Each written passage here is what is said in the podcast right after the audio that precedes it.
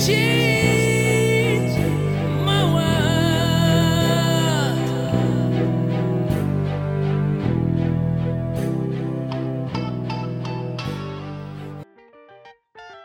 tal amigos? Este es su podcast, Así eran las cosas, con todo lo referente a temas que tal vez no te interesaban, pero seguro te interesarán.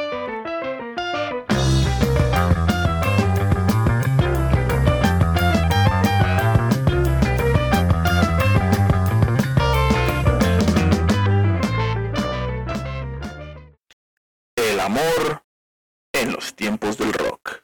¿Cuál es la edad en la que uno empieza a disfrutar la música? Empieza a disfrutar la música en el sentido de que comienza a entenderla.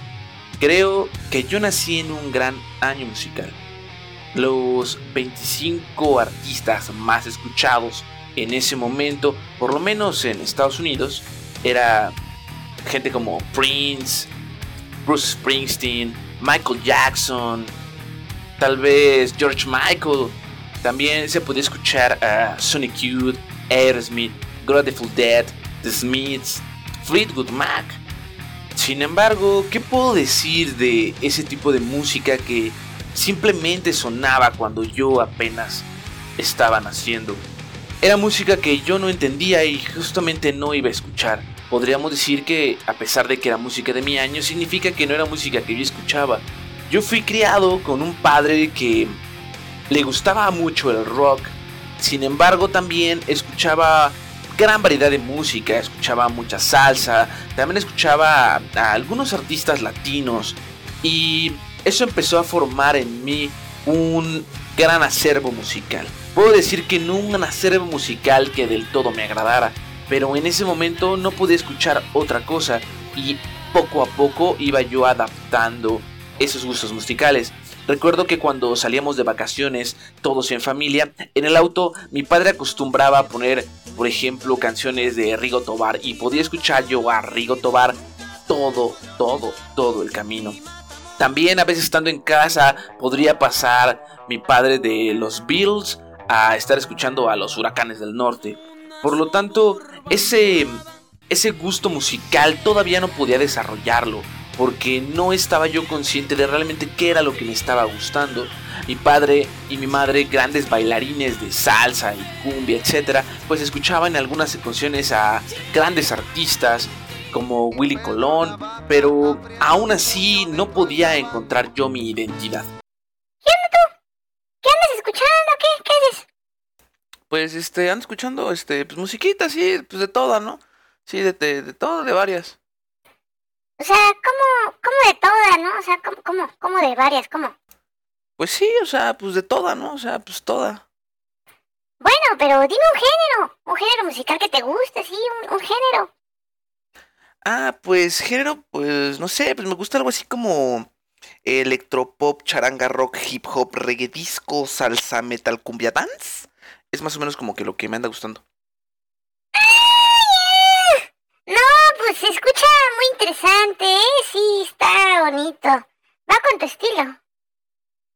Mi identidad musical podría decir que comenzó a formarse más bien una vez que estando en la primaria, en sexto de primaria, empecé a platicar de música con un amigo sin tener muchos conocimientos, ninguno de los dos, y me comentó sobre una banda que a él le gustaba y le llamaba mucho la atención, principalmente porque cantaban decían muchas groserías, decían, y esa banda era Molotov. Les estoy hablando de 1997 aproximadamente. Se estaba debutando el gran álbum de Dónde jugarán las niñas y era muy difícil conseguirlo. Digamos que se tendría que comprar pues más o menos en la ilegalidad por así decirlo. Yo lo conseguí en un tianguis, compré ese cassette pirata desde luego.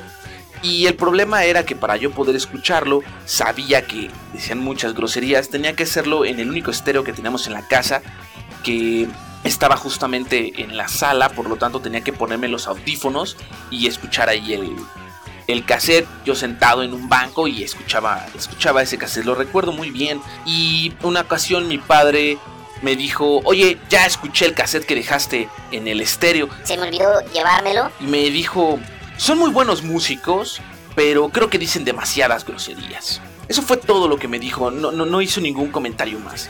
Desde luego, no era la única banda que yo escuchaba, y tengo que confesarme, tengo que confesar que, bueno, dentro de la búsqueda musical, también más o menos por esa época, empezaba a sonar un grupo que probablemente me llamaba más la atención en el sentido de que eran llamativos, la música era más pegajosa y en alguna ocasión le dije a papá que también me comprara dos discos de ellos. Esto era, pues sí, más o menos en la época de que estaba escuchando Molotov, como pude haber pasado de Molotov a esta otra banda, ¿no? Pero debo, debo confesarme, y esos eran los eh, Backstreet Boys. Chale, cabrón. ¿Cómo pude haber estado escuchando eso? Qué vergüenza. ¿Y qué onda tú? ¿Qué bandas estás escuchando o qué? Pues ahorita estoy escuchando el de Molotov, ¿dónde jugarán las niñas? muy buen disco, no, hombre. Está muy, muy bueno, ¿eh? No, a mí también me gustó un resto. Sí, está muy, muy chido. Y también estoy escuchando el nuevo de los Backstreet Boys. ¿El qué, güey? El... No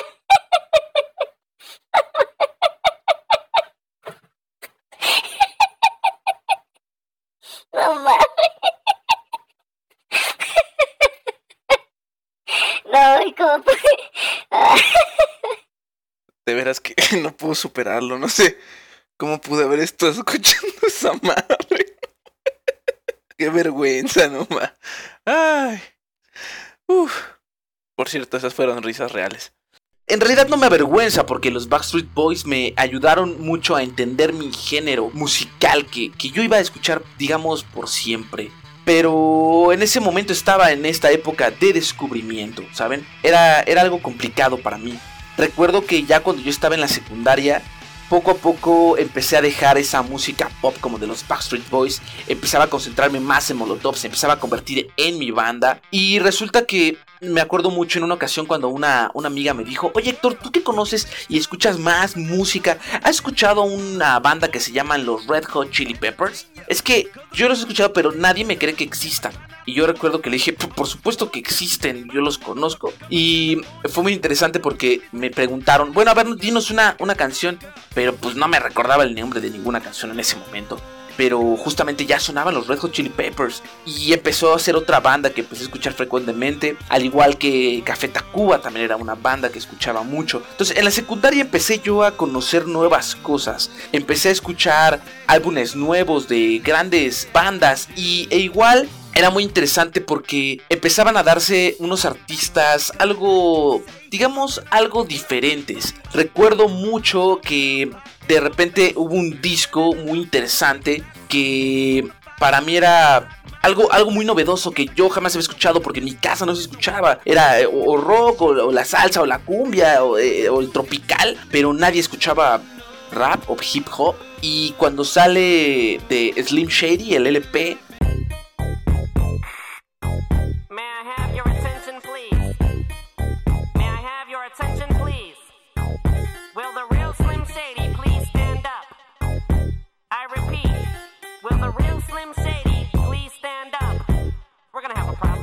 fue para mí algo muy novedoso. Escuchar a Eminem era algo que me llamaba mucho la atención, era algo muy diferente para mí. Era, era increíble escuchar para mí Eminem. Desde luego, esta etapa en la que yo empezaba a descubrir la música, empezaba a abandonar un poco el género del rock y empecé a adentrarme un poco más por el ska escuchaba mucho ska, desde luego me atrajo por el concepto de, que Café Tacuba orillaba un poco eso y mi papá tenía algunos discos de La Maldita Vecindad y Los Hijos del Quinto Patio.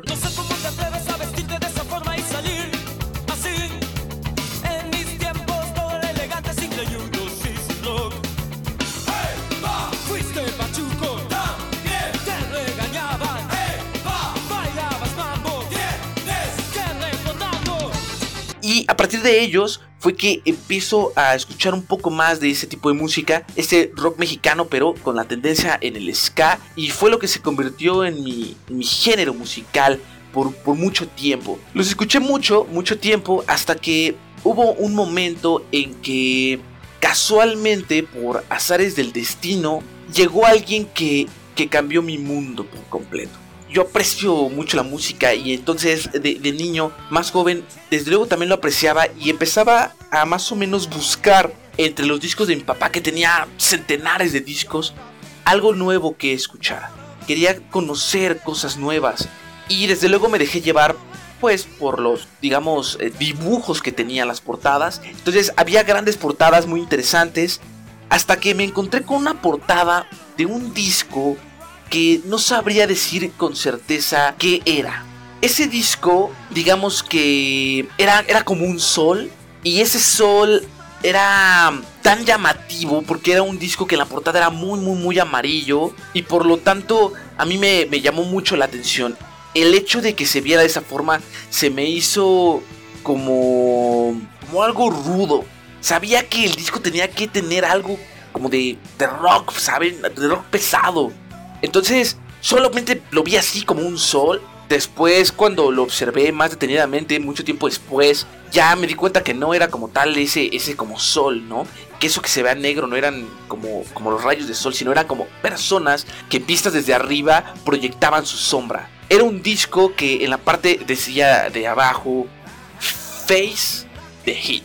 No sabía qué significaba, no me interesaba. Simplemente cuando yo puse ese disco hubo algo que, que cambió completamente en mí. Este fue un disco que realmente cambió todo mi concepto de lo que yo concebía como rock creo que no había escuchado nada igual. Y saben, ya no era solo rock, ya no era escuchar esa parte popera de los Beatles o escuchar un rock eh, como el de Molotov en español. Esta era una banda en inglés que, que realmente me, me, hacía vibrar. Poco después entendí que yo estaba escuchando hard rock, lo que podremos llamar ese, ese heavy metal. Y, ese álbum fue, fue lo que catapultó mi interés en la música de, de una forma increíble. A partir de ese momento, el rock se convirtió para mí no solamente en una parte fundamental de mi vida, sino la manera en la que yo podía expresar todo lo que yo sentía.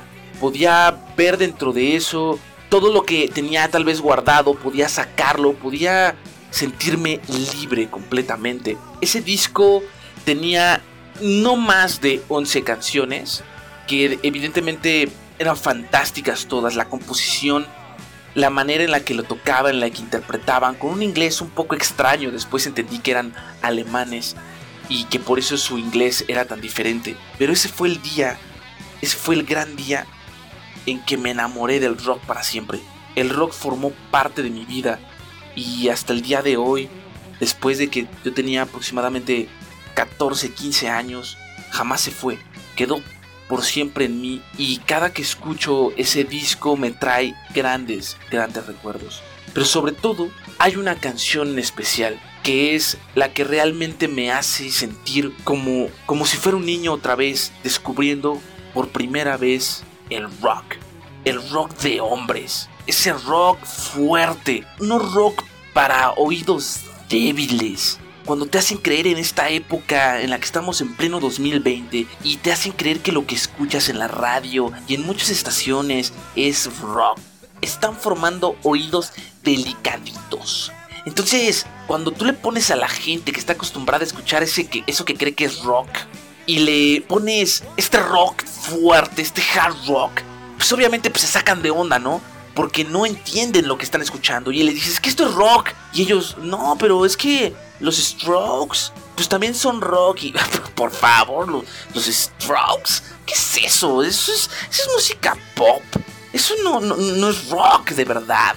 El, el verdadero rock es esto. Y cuando lo escucho, no puedo decir otra cosa más que me siento libre. Pasó mucho tiempo después de que escuché esta gran canción, una canción llamada simple y sencillamente Woman. Woman. La cantaba como, como, como la entendía. Y la disfrutaba y la, la sentía. La ponía una y otra vez hasta que me acabé ese disco. Me volví tan fan de esa canción y me gustaba tanto que hasta grabé un cassette con todo lo que le cabía de esa canción de 5 minutos y se repetía una y otra vez. Pasó mucho tiempo después hasta que pude traducirla, hasta que pude dedicarme a buscar en internet qué es lo que decía.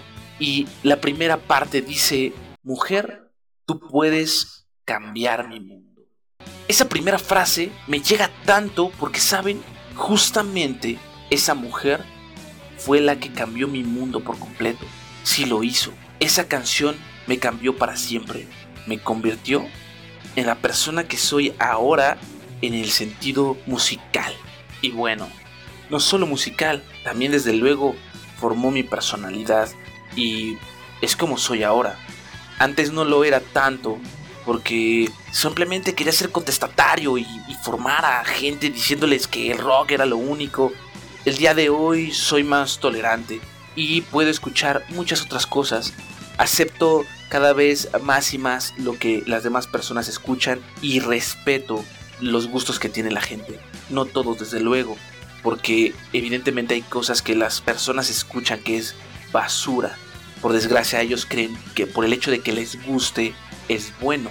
Pero no han entendido que, esa música basura como el reggaetón es como la heroína. El que te guste mucho no significa que sea buena. Y desde luego es lo mismo como, como las moscas que comen caca. Miles y miles de moscas comen caca y eso no significa que sea bueno. Justamente es lo mismo con el reggaetón. Siempre me dicen, es que el reggaetón todo mundo lo escucha. Claro, sí está bien, pero eso no significa que sea buena. Les repito, he sido tolerante, trato de escuchar mucho de lo que se propone, cosas nuevas, pero me he acercado más a, los temas de los 70s, de los 80s, algunas cosas de los 90s, creo que sigue siendo lo mejor. Y al final, cuando me preguntan, oye, pues veo que puede gustar, digamos, una variedad amplia de, de géneros, les digo, sí, pero lo mío, lo mío, lo mío es el rock, es el rock. Los dejo con este gran tema del Face the Hit de los Scorpions. Esto es Woman. Si tienen oídos delicaditos, pues bájenle al volumen. Pero si lo que quieren conocer es lo que es el rock, entonces suben el volumen y disfruten de esta increíble interpretación.